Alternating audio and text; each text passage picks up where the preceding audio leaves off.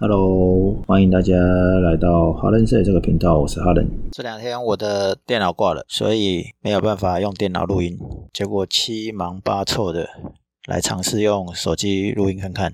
今天来跟大家就聊聊上个礼拜十一月十三号晚上，我去参加一个 Podcast 的聚会。那与其说是聚会，不如说是音乐会，因为它是一个 APP Our Zone 八八六 Party。那当天有来参加的是作词作曲的名人林夕林夕老师。那他也有一个 Podcast 叫开门见山。前面在讲 Podcast 的。乱聊大乱斗，因为百灵果的 Ken 跟 Kelly 也有到场，然后还有两位音乐人吴伯昌跟这个 Jimbo，哎，这个可能玩独立音乐或者是比较常听独立音乐的，可能会比较知道这两个人。事实上，我也是当天才有认识到的。好，里面比较特别的是有个小岛大哥，小岛就是安全岛的岛，所以是小小的岛。大大小的大嘛，歌是歌唱的歌，Small Island Big Song。哦，我觉得这个个人比较有趣，因为他在分享他的音乐。那他的音乐比较特别。那小岛大哥是一个音乐计划，在三年前，这个音乐制作了 Bobo 陈文珍小姐，她在打工度假的时候，旅行的时候呢，发现呢，有些音乐居然是有串联的。她在无意间发现了这件事。无意间发现的这件音乐，居然是有好几个岛的音乐是有共通话语的，所以他才知道说，呃，从太平洋到这个印度洋，有好几个小岛上面的语系叫做蓝岛语系，所以那时候他就推了一个小岛大哥的音乐计划。南岛语系呢，是起源于台湾，似乎，嗯，那天听他讲这个故事，跟播他们的歌，他这个歌呢，就刚才讲的，他收录了十六个国家的岛国嘛。然后收录了好几位，好几位的意思就是破百位的音乐家，然后录制了十八首。那十八首的歌曲，这个录法还蛮特别的。他就是坚持，第一个他有坚持，就是在大自然使用传统的这个乐器做演奏，然后录下他会去录这些音乐家用母语唱的歌曲。然后完成一首歌之后，再把这首歌带到另外一个地方、另外一个岛屿接着唱，所以用这样的接力的方式呢，编织出十八首歌曲来。所以从非洲的马达加斯加到南半球的澳洲、纽西兰，然后马来西亚的沙捞越、智利的复活复活岛，然后南太平洋的所罗门群群岛，他都有去采集当地的音乐。那参与这个小岛计划，呃，小岛大哥计划的音乐家也来过台湾，跟阿美族、排湾族的音乐家一起做演出。虽然族群啊，应该说来自不同的族群，却有相同的基因哦。当然，音乐是很容易结合的啊。那比较有趣的是，他也发现了说，有有些用字遣词是相通的。中场休息的时候，我我就跑去跟他聊天，质疑一下。为什么呢？因为我跟他讲说，如果你早点有看一些书或涉猎一些台湾史或者是台湾的在地文化的话，也许你会更早发现这件事。不过我讲完以后我就后悔了，因为你在台湾谁会去认真想要研究这一个？然后你在研究的时候也，也也许可能不会那么快就会发现说台湾的语。这个原住民的语言是有相通的哦。那是因为他在澳洲做打工度假的时候接触了原住民，当地的原住民毛利人，他们才突然他才突然发现说，哦，在澳洲、马来西亚，甚至复活节岛，他们发现那个音乐性是很相像的。这时候才去兜出他的。兴趣来，YouTube 有上面有啊相关的音乐可以去了解一下。这个是我当天其实觉得很很有一点共鸣的。为什么呢？因为呃，我这学期有修台湾史，我在上一次上个礼拜的礼拜三的节目就有讲嘛，就是台湾史嘛。那台湾史可以从很多的面向来看，透过语言这件事呢，也是一个方向。那我的上课老师李晓峰老师哦，他也是后来长大以后才念书的时候才知道说哦，麻豆麻豆不是因为出了麻豆所以才叫麻豆，而是平埔族希拉雅语哦，在讲这个眼睛。哦，那上次是讲语言的用字用语啊要被消灭嘛，那可以听上一集的节目。但是我今天要讲说这个南岛语系啊，如果说南岛语系套在台湾历史来，台湾呢、啊、用台湾的角度会从一六二四年这个荷兰人来台湾开始算，因为认为说台湾历史只有四百年的错觉，很多人会这样想。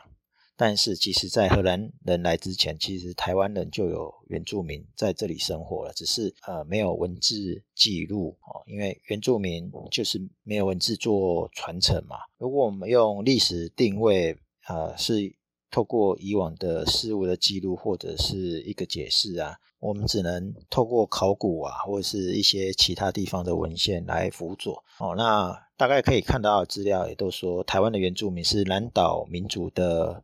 一个支系支派的哦，所以语言是属于南岛民族的南岛语系的一个语言哦。那当然刚才有讲嘛，就是说呃这个族呢范围很广，从太平洋到印度洋。那除了南台湾是南岛语系的的一派的话，那我们也不会特别讲说有其他的派系啊，例如说。印欧体系啊，还有什么？这个德国传教士他们有做研究，一八九九年的时候有做过研究，还弄了一个叫做南方大语系。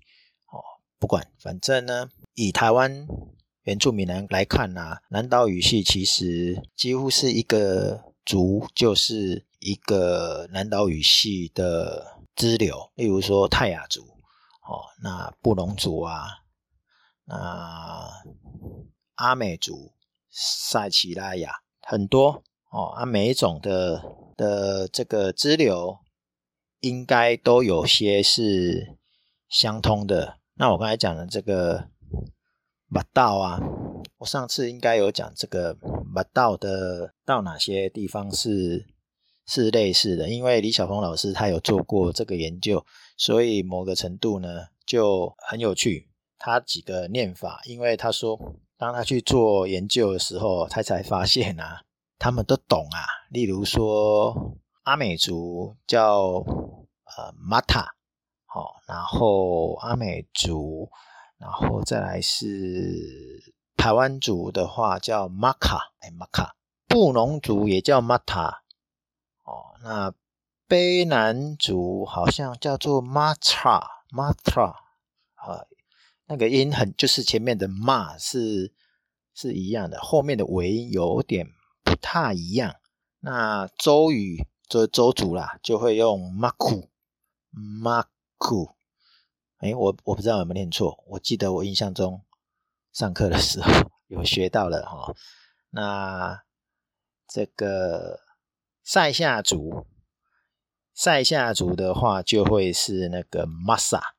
所以你看哦，西拉雅的一个社在这个麻豆马道就还蛮正常的。那因为我跟这个小岛大哥的包包，就是音乐制作人，在聊的时候，他也认同，因为呢，他的确用这个方式去询问这个复活岛的人。哦，讲到复活岛，我就想到那个李晓峰老师，他居然有找。那个同学或者是他的好朋友，在世界各国哦，都拜托人家说：“哎，你们的当地语言的眼睛要怎么怎么讲？”哦，这个可能可以在网络上找一下他的影片，看的时候也会觉得很有趣。那也就是说，这个语言是大家有共通性的。当台湾在推新南向政策，没有好几百年前，哎，早就有所谓南向政策了。哦，当然这我也是开玩笑的啦。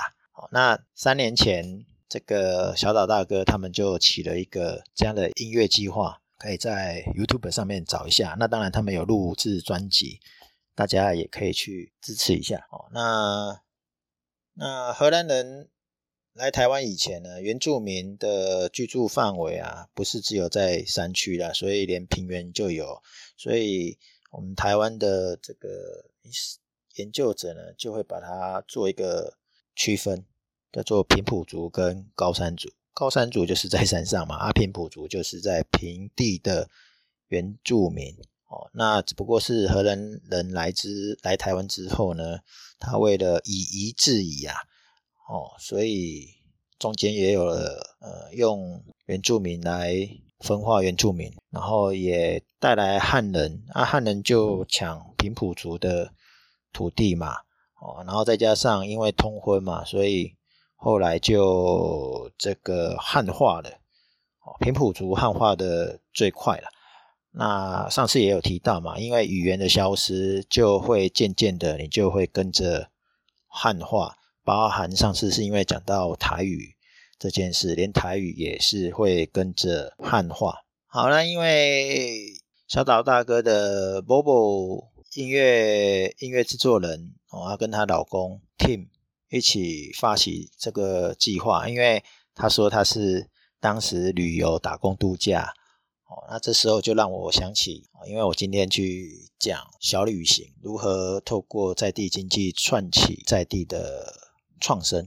哦，那讲到小旅行呢，我就想到呃一个很有趣的事情，就是我们台湾的所谓的观光旅游这件事，大概是从什么时候开始啊？虽然你看，因为疫情的关系，很多人都不能出国，或者出国要很大的代价嘛。没有什么代价，就是花钱跟关来回十四天，总共二十八天一直被关嘛。好，那因为疫情关系不能出去，所以很多人会很急躁，可以感受大家好像突然都很喜欢旅游。那虽然大家都喜欢出国旅游哦，但是台湾的景点这一次就会很多人突然就会用哪里像哪里，例如说天空的镜子，哦，国外有。不好意思，我们台湾也有北投的哪个寺庙像京都的什么寺庙？好，那我们会用各国的景点来形容台湾，那我也觉得很有趣啊。你为什么不用自己形容自己的？哦，你为什么一定要用国外形容我们的？那其实我们可以好好自己在看自己的。地方特色，那什么时候台湾也会开始流行结合了这个交通、风景名胜跟地方的特色，而形成了所谓的观光？那旅行这件事呢，事实上是来自于欧美国家的观念。诶，我是不是曾经有讲过一个空间的经济学？哦，那空间的经济学，这个是，哎，这个是英国的状况下衍生出来的，是因为呃工业革命，火车被发明了，所以呢带动了蓝领阶级的人移动去游玩，认为它也可以跟有钱人一样，只是它是便宜版的，所以它是一种象征。那透过你眼光的开展回来，你是一种。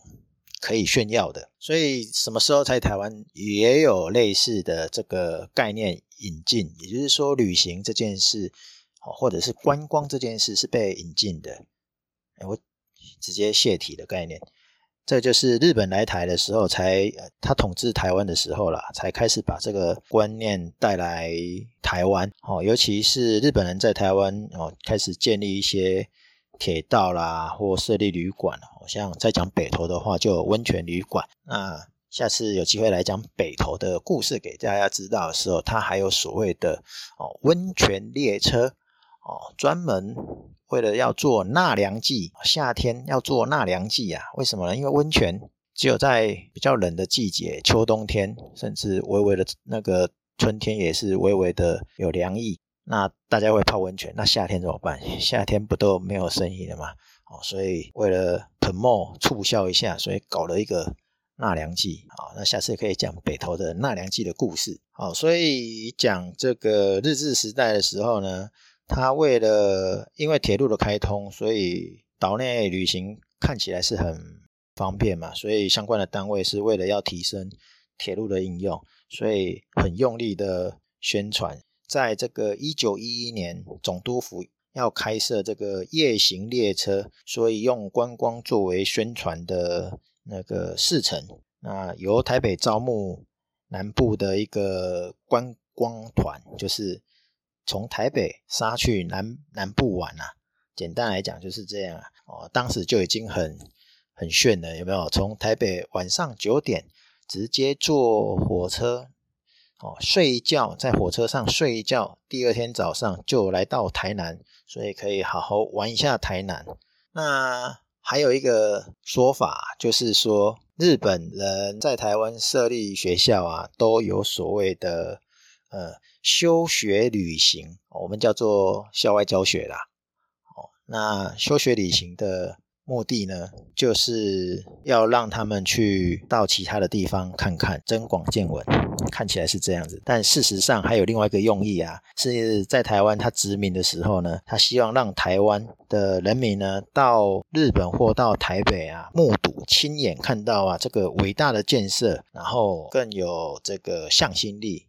所谓向心是向政府啊，政府就是日本政府嘛。像一九零三年的大大阪博览会的时候，日本日本政府就安排很多台湾人前往参观。下次诶，我可能要找一下，呃，有哪些人去了以后回来就决定要好好大搞知识经济啊，然后宣传各个新式的的这些观念。给台湾人认为，台湾人要有要能自主自觉、民族自觉这件事是很重要的。就是蒋渭水啦，哦，那一票人也是有在里面的。那之前印象中好像有电影里面也有讲到，好像是赛德克巴莱里面也有讲到，说原住民哦被那个日本人总督府有大量安排这个。原住民去观光，哦，让他们去看这个观光呢，发现了其他地区的进步，而愿意配合总督府的各项政策。赛德克巴莱这这一部电影里面也有讲到说，莫那鲁道就是曾经到日本观光，哦，所以从那时候开始啊，观光旅行就会变成，所以那时候开始观光旅行就变成一个大家。哦，所谓民，那大家就是民众啊，民众的一个选项哦，因为他是认为是放松心情的一个方法。那至于你说是考察或学习呢，可能已经不是最重要了。好，所以对，我去参加一个音乐会，然后认识了这个，也不能说你真正认识啊，结果发现小岛大哥的音乐制作人他们在发起这个活动。的时候，我就有点感感感触，哎，因为如果他们可以更早知道研究台湾的时候，当然就可以更早做这件事，然后你就不用很辛苦的一个一个去去尝试，你就很快的精准的跑哪些地方去找这些音乐家，但无所谓，因为呢，至少他们有做了这件事，然后呢。还做了活动，他们做了很多活动，然后也参加了世界各地的音乐活动，例如说德国的世界音乐节，好，那在很多外国人面前开唱，那也被当时这个德国音乐节的执行长点评说是最有看头的节目。好，所以跟大家分享，大家可以去看看，吧，去找一下小岛大哥。那大家也去支持一下。那今天就跟大家先分享到这里，我要继续来修我的电脑了，我的电脑还没好，先这样喽，拜拜。